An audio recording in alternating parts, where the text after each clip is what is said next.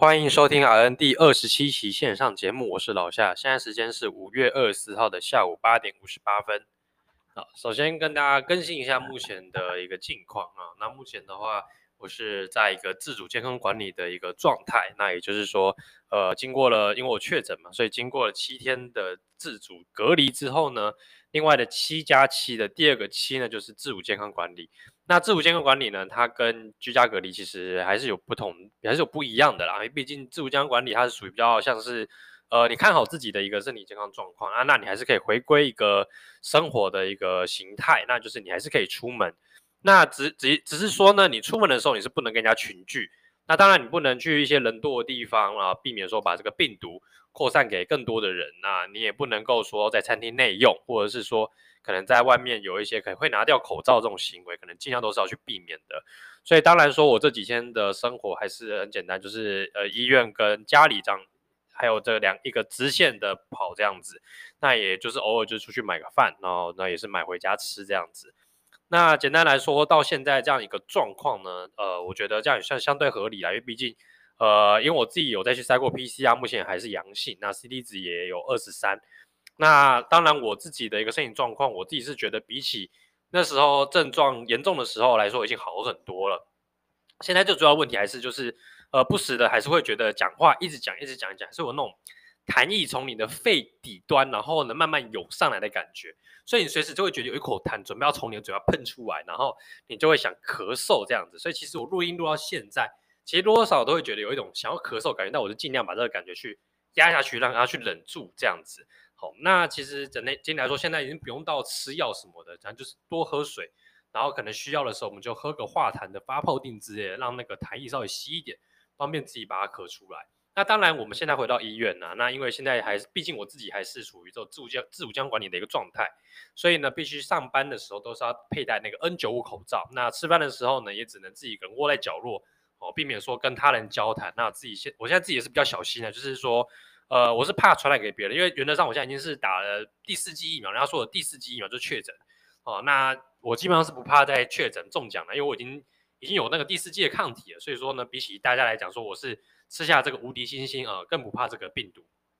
那这个回到吃饭呢，就是基本上就是回到那个吃饭间的时候，就是一个人窝在角落哈，然后呢，就是赶快把饭爬一爬，然后赶快把口罩戴起来哈，然后赶快再去上个厕所，就继续上工这样子。那生活上的话，那也是没办法，因为毕竟就是还是小心，不要把这个病菌传给其他人。虽然说很多人都嘴巴说哦，我好想确诊，好想赶快回家休息。那我觉得有一些人还是不喜欢，因为毕竟他们家里可能有长辈、有小孩。那把这个病毒带回家的话，我觉得整体来说也是不太好了。毕竟他家人如果真的生病确诊了，那我觉得他们也会非常担心跟难过的这样。那讲到这个确诊嘛，但很多人都会有他有去保一个保险。那保险也是买给自己一个算是平安保险，然后如果说真的不幸隔离跟确诊，那也可以拿到一些呃，就算是补偿金，然后补偿自己在隔离或确诊这段期间，然后可以有一些算保障哦，让你自己的生活不至于到没有工作，然后就没有薪水这样子。那最近的话，我们其实也在头痛这件事情，因为呃，申请这个保险的部分的话，其实也是有点麻烦，因为依照每一家的保险业者不同，他的那个申请的方法哦。那个跟要的东西其实也会有一点小小的出入，像我女朋友她申请那个和泰，然后可能就要针对确诊者啊，你可能就要准备的东西比较多，可能需要隔离的通知书，你需要解隔通知书，那你还需要有这个确诊的证明，那可能就是用那个数位证明的小黄卡，或者说你要去开开那个诊断书等等哦，来去这个用这个这个保险的部分。那我自己是保那个新安东京海上那个什么的保险，所以说基本上他就说只需要有个数位证明。然后跟那个好像就隔离通知书吧，然后存折跟那个你的身份证，然后就就可以是办理这个确诊的这个保险金这样子。那每一家不一样啦，所以说呃这个目前的话也是我们正在头痛的。那也提醒大家，如果你是确诊者的话，你要申请这个确诊保险金，你必须要满足七加七之后再去寄这个信，因为毕竟他们也是担心说呃如果我们现在还是属于一个有潜在阳性的一个状态。你去送这个信，那可能帮你收信的人，他可能也会无意间触碰到你的可能你的东西的时候，他可能也会把这病毒给带回家，那也会增加他可能曝险的一个可能性哦。所以在这边的话，也是请大家就是要尽量小心。那其实我们在这次保险中也发现到一些猫腻啊，怎么讲？呃，很多人都会觉得 确诊的话，你可以就是领确诊金跟一个隔离的一个一个算是补偿金。好，那其实后来我们去了解一下，这个好像并非如此。原则上，你需要呃隔离是隔离，确诊是确诊。你如果今天是，比方说家里有人是确诊的啊，你不幸被框列，你被隔离了，你可以领领到那个隔离的补偿金。那如果说你今天是只有确诊，比方说今天像我这样一个状况，我确诊的，哦，我必须要隔离，是因为我确诊，所以我隔离。这个状况下，我只能领这个确诊的保险金，而这个隔离保险金我是领不到的。哦，所以说其实我们在这次保险中也发现了这样的一个猫腻，不知道是呃开始玩这个文字游戏呢，还是说本来的游戏规则就是定成这样，我其实不太了解。但是至少我自己感觉申请起来，我是觉得，呃，有点吃亏的。怎么讲？因为毕竟确诊已经很难受了，而且我确诊还要关在家里十几天嘛。啊，那这样的话，我还得就是只能领一个确诊的保险金。我那个如果不小心被框列的，那我还可以就是领这个隔离，就是隔离的保险金这样子。那整体来说，我是觉得相当不赚了。我觉得确诊的应该两个都可以领，就没想到确诊的就只能领一个确诊保险金啊。如果说你之前没有被隔离过哦，那现在好像被隔离机会也不大了，所以说也就是说你这个隔离保险金部分是看得到吃不到，所以整体来说我是觉得嗯蛮亏的啦，整体来说也是蛮这个跟保险公司玩还是觉得玩不赢他们这样子。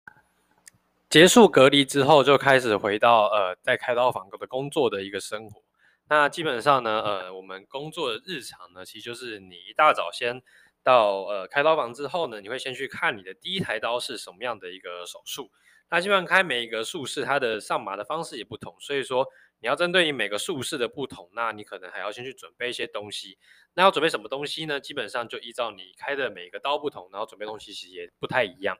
当然基本上你要准备的东西是一样，这样像比方说药物或是一些辅助的仪器。呃，包含说你的药物，像是一些什么肌肉松弛剂，像是你的一些选择的一些麻醉镇静的药物，跟一些止痛药的配法，那可能会依照你的呃那个就是术式不同，那配法也会不一样。那依照每一个就是呃可能他开刀的一个术式不同呢，其配药的剂量、剂型跟用法也会有所不同。那这些药呢，基本上都会是在你手术之前，你就要把这些药给先准备好，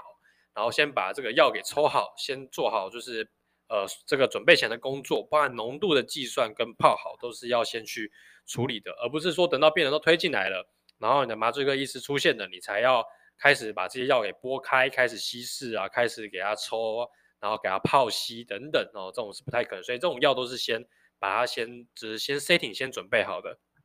那等到这个药物准备好的部分之后呢，那可能还会要，比方说建立一些管路哦，比方说我们要有一些可能比较大号的点滴，或是一些中央的一个静脉的导管的部分，那可能就是也是要先去推一些相关的仪器，比方说推一些 Sono，或是推一些可能呃插管要用的一些器械，比方说这些病人是比较困难插管的，那可能要推一些像是 trackway，或者是像一些 Fiber。等等来进行一些就辅助插管这样子，好，那等到呃插管备药都有了之后呢，那就是还有一些，比方说他额外做一些术中的检查，比方说他可能要做一些经食道的一些超音波的话，那可能你还要再推一些 T 的呃相关的一些仪器，然后在那个病人 sedation 之后呢，来做进一步的一个检查这样子。好那基本上呢，呃，这跟有别于之前病房的工作，因为病房比较像是，呃，可能医生要先开一些 order，他们有一些吩咐之后呢，你才能够去做这些事情。就连最简单，你可能要换一包点滴，你要一包 normal saline 都需要有医生的口头的 order，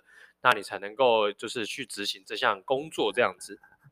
在麻醉不同的地方是，很多东西是没办法先那个先 order 好的，因为很多都是一些比较可能鲁听或是马上会发生的，所以这些药。可能都是我们要先把它抽好，stand by 在旁边。那大家也不用紧张，想说，哎，你药抽好，不是很多药都透明的吗？那你这样会不会拿错？那基本上我们有五颜六色各种的贴纸，然后包含那个商品或者是那个药品的名字，它都会直接贴在那个针筒上面哦。那就避免说在拿的过程中会有拿错的一个状况。那包含这个药物的这个，比方说急救药物呢，我们也是基本上都会先把它泡好，先稀释好。我先放在一旁 stand by，等到你病人在麻醉过程中，如果真的有发生一些，比方血压低或者是心跳变慢的一些状况，才能够马上进行给药哦，那来就是及时的哦来做一些处理跟调整这样子。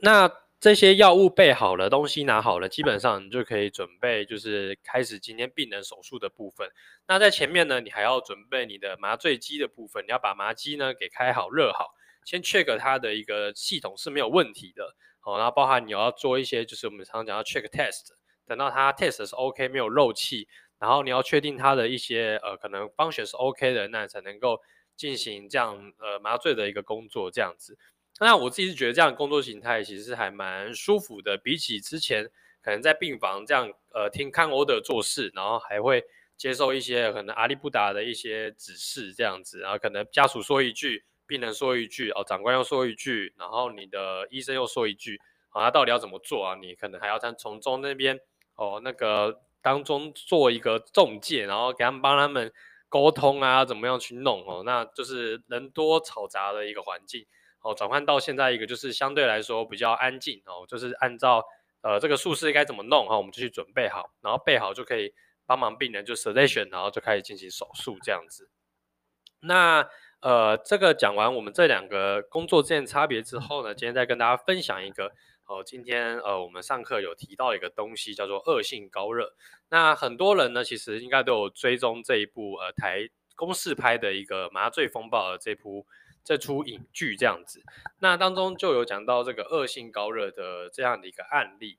那恶性高热呢，基本上它是一个算是基因方面的一个问题。那就是说，你可能在选用气体麻醉，或者说你使用一些肌肉松弛剂，像是 Succinylcholine 这种。呃，肌肉松弛剂呢会发生这个钙离子它的一个分布不不平衡，那就会导致那个身体的一个代谢上就会出现一个很很异常的一个反应，它会很像呢，有点像是我们讲的那个肌肉呃横纹肌溶解症的那种感觉，那就会导致你的呃 CO2 呢不明 End-tidal CO2 会莫名的增加。正常来说，我们 N T L C O 2你在上马的时候，病人大概是介于三十到四十之间，那你可能会出现大于五十、六十以上的一个 N T L C O 2。那莫名的 N T L C O 增加，伴随着可能你会有点像恒温肌溶解抽血，可能会让它的 CK、CKMB 会增加，然后会发现到它的那个血液变酸哦。那这都是这个呃恶性高热会发生的一些诊断的部分。那很常会跟如果比方说病人刚好是可能车祸的，那可能就会。呃，可能发生有点像横纹肌溶解症这样的一个状况，好，那去做一个区别。那另外还会就是有一个状况，就是体温会上升，因为剧中那个病人的体温也是有急剧的一个上升的一个过程。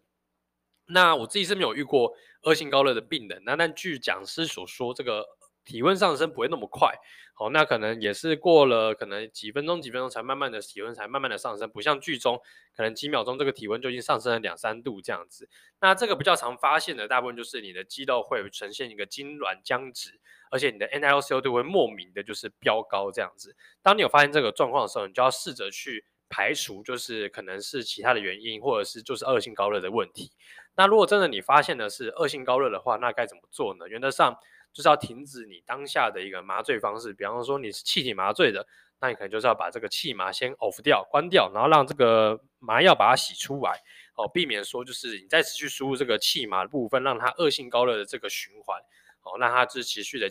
呃这恶化下去，这样也不是一个好方法，所以要给它就是适当的就百分之百的 O2 做使用，去把它麻药洗出来。另外呢，就是你针对它的一些可能 electrolyte unbalance 的部分呢，你可能要像是呃，如果说它有发现酸的部分，你可能就是用一些 bicarbonate，然后去中和它的一个酸的部分。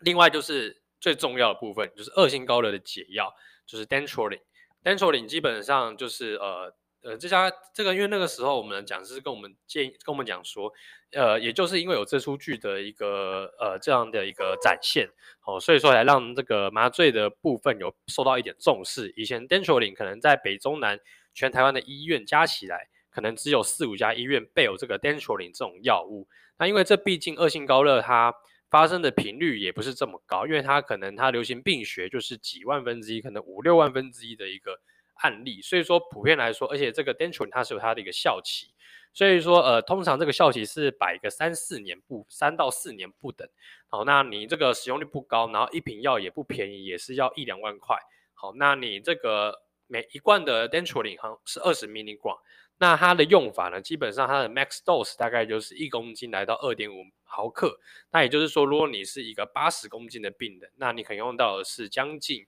呃大概是两百毫克，那也就是差不多你要有十罐的 Dantrolene 的量。好，那基本上这样的一个成本下，哦，加上使用率不高，所以其实那个时候的时空背景下，Dantrolene 有的医院其实也不多。那经过这个出这出剧的演出之后呢，就开始让大家重视这件事情，就让各家医院开始，可能如果你是小医院的，你可能就是小医院小医院之间，他们就讲好说，呃，谁那个哪一家医院备有这个 d e n t r o l i n 好，那如果有紧急需要的话，是可以随时去做挪用的。那基本上大医院现在也都至少会备有一两套的 d e n t r o l i n 以以去预防这个，呃，就是这个发生恶性高热的时候是可以做使用的。那其实相较于这个，可能以前。好，那个就是恶性高热的一个发生率，因为以前会用这个肌肉松弛剂 Succinylcholine，那现在来说，这个除非是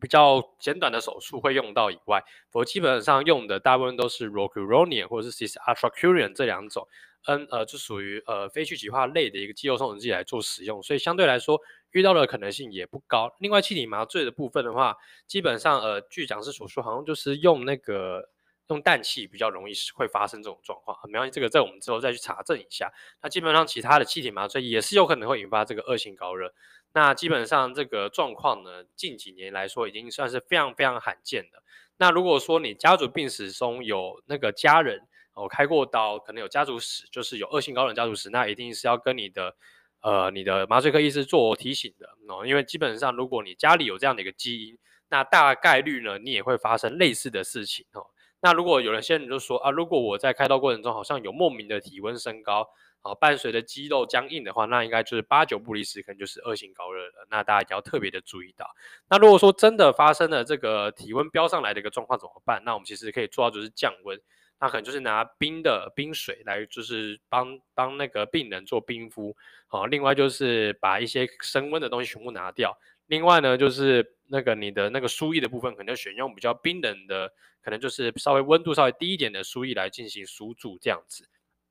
另外要比较注意的是，因为本身恶性高热就是一个你的钙离子的一个不正常的移动导致的一个呃一个疾病，算是一个疾病。所以说你在治疗的过程中，可能会伴随着你的呃你的呃钾离子会升高，或者是说你莫名其妙的你可能。你的哈瑞或是 BP 可能都有异常，然后开始往下掉的一个状况，所以当中你可能有些人会选用一些可能钙离子类的阻断剂，这是极大的禁忌。好像例如像是那个 Pertipin 或是和 b a s e 都是属于那种钙离子阻断剂，这方面的药物呢，基本上都是不能做使用的。所以呢，呃，这边的话就简单跟大家分享一下这个，呃，今天我们在课堂上所学的这个恶性高热它的一个介绍，跟它所应用到的话，你所面对到时候你要怎么样去做处理？这样子，今天这期节目就简单跟大家分享一下，呃，在麻醉目前工作的一个心得，然后另外就是简单跟大家介绍一下这个恶性高热的一个病症，这样子。那如果说呃家里有类似的人有发生类似的事情，都可以跟他们就是提点一下。如果说之后有要做手术的话，可能就是要记得跟自己的麻醉科医师提醒一下，哦，避免说这个发生的一个。状况啊，基基本上你只要发生恶性高热，你是一定要去加护病房，然后密切的去观察，哦，甚至是你每六到八个钟头，你都要随时去抽血，去 follow 你的 data，避免说你的一个可能那个血液过酸，然后避免说你的一些离子，呃，钾离子、钙离子的一些不平衡的状况，导致你有一些额外的一些器官衰竭的部分，哦，这这都是要特别特别的小心的。那今天节目就简单录到这边，就讲拜拜。